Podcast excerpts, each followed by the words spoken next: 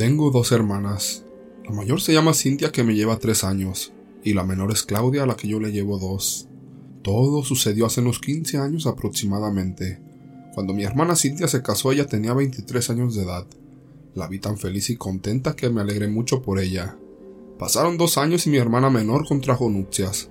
Yo de verdad me alegré porque amo a mis hermanas y quiero que sean felices. Pero empecé a tener pensamientos de que tal vez ya se me iba el tren, como vulgarmente se dice. No tenía mucha suerte con los chicos y poco a poco me empecé a resignar. Cuando cumplí 28 años conocí a un muchacho en la playa de nombre Armando. Se me hizo muy atractivo porque también puse de mi parte para que nos conociéramos más. Yo vivo en Cancún. No quiero especificar el lugar por cuestiones de privacidad. Y él es de Durango. Había ido a pasar unos días de vacaciones ya que tenía familiares ahí. Me parecía un chico agradable y yo sabía que él estaba enamorado de mí. Sin embargo, a pesar de que era atractivo, no sentí esa chispa que se da cuando la gente se enamora. A pesar de eso, continué saliendo con él. Cuando terminaron las vacaciones me dio la sorpresa de que se iba a quedar un tiempo trabajando en la empresa de su tío, ya que tenía una comercializadora y había oportunidad de empleo. Estaría así mientras buscaba otro trabajo mejor en la zona. Todo iba muy bien con él, pero al tener más tiempo conociéndonos, empecé a ver que le gustaba mucho el alcohol. Incluso un par de ocasiones lo llegué a ver tan alcoholizado que me horrorizaba. No estaba acostumbrado a ver eso, pues en mi casa nadie toma. Llegamos a terminar, pero luego él me buscaba y me pedía perdón. Decía que no lo volvería a hacer y yo inocente le creía.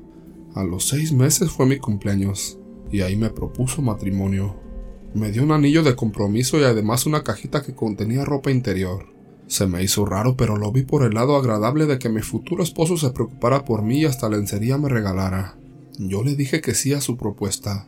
Sabía que no estaba tan enamorada de él, pero sentía que era mi última oportunidad de ser feliz y formar una familia. Mis padres, que son unas buenas personas y católicas, hablaron conmigo. Estaban tratando de que abriera los ojos mostrándome que él era un hombre enfermo y que si me casaba, sufriría mucho por su vicio. A lo que yo les decía que él me prometió que cambiaría y que yo le creía. Ellos me decían que no se veía que quisiera cambiar, es verdad que hay que dar oportunidad a las personas para demostrar que pueden ser mejores y salir adelante, pero en el caso de él, no tenía indicios de querer ser una mejor persona. Yo la verdad me aferré al sueño de casarme y formar una familia, tener un esposo a mi lado con quien compartir la vida, así que simplemente no le di importancia suficiente y minimizaba todos los errores que Armando cometía conmigo. Simplemente estaba cegada.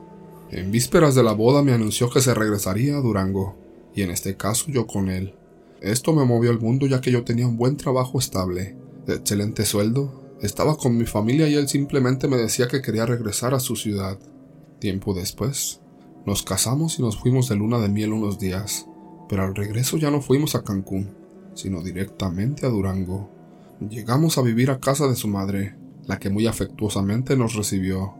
Era divorciada y tenía otra hija, pero ella estaba casada y vivía en la Ciudad de México, él no lograba conseguir un trabajo, y por fin después de unos meses de vivir en casa de mi suegra, logró encontrar uno en un restaurante.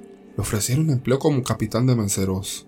Yo no me había enterado de que él no había terminado la carrera de licenciado en administración de empresas, y lo supe hasta ese día. Yo sentía que las bases de nuestra relación fueron una mentira, pero simplemente lo perdoné. Para esos días llegó la Navidad, y al abrir los regalos me entregó otra cajita con ropa interior. Pensé que como no tenía dinero eso fue lo que pudo comprarme, así que se lo agradecí. Pasaron unos meses y él seguía bebiendo, gastando parte del sueldo en alcohol y fiesta con los amigos. Yo me molestaba mucho, pero sabía que estaba lejos de mis padres y no quería que mi relación fracasara, así que siempre lo perdonaba.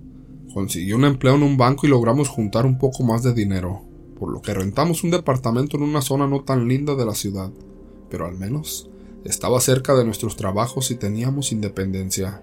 Yo me sentía feliz porque por fin tendríamos la casa completamente para nosotros. A los pocos meses me embaracé. Él se puso feliz y me prometió que jamás volvería a beber, promesa que rompió el siguiente fin de semana. Nacieron mis gemelos y fue cuando decidí que ya no quería vivir así. Me armé de valor y le dije que regresáramos a la ciudad con mis padres, que tal vez nuevos aires nos ayudarían. Él no estaba muy contento, pero cedió. Cuando llegamos a Cancún nuevamente, mis padres nos apoyaron en todo. A las pocas semanas llegó mi cumpleaños y mi madre me hizo una reunión familiar. Al llegar a la casa, Armando me entregó mi regalo, que era nuevamente ropa interior. A mí ya se me había hecho costumbre recibir siempre ropa de ese tipo de su parte, por lo que solo agradecí. Pasaron un par de años y mis gemelos ya estaban más grandes. Yo no había regresado a trabajar porque decidimos que cuidaría de ellos y más adelante regresaría al trabajo. Pero su sueldo no era suficiente así que mi familia me ayudaba. En una ocasión, Armando me dijo que quería ir al supermercado para comprar la despensa. Y yo de ilusa le di el dinero para que comprara lo de dos semanas. Ese día me dijo que no tardaría. Salió y no lo vi hasta cinco días después. Obviamente lo perdoné de nuevo. Días después, mi madre se sentó junto a mí y me dijo, Hija, ¿no ves cómo vives?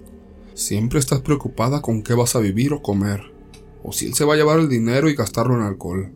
¿No ves que has perdido mucho peso? Ahora tienes fácil 15 kilos menos. Te veo siempre preocupada, pensando en la vida. Yo no entendía nada.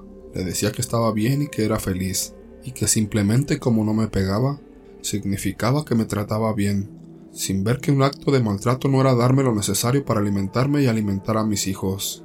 En otra ocasión, mi mamá me dijo que la acompañara a comprar unas cosas y que Claudia, mi hermana menor, cuidaría a los gemelos, a lo que yo acepté sin problema. Llegamos a una casa que estaba muy linda por fuera, con jardines y una banca de madera. Timbramos y una señora muy amable nos abrió la puerta.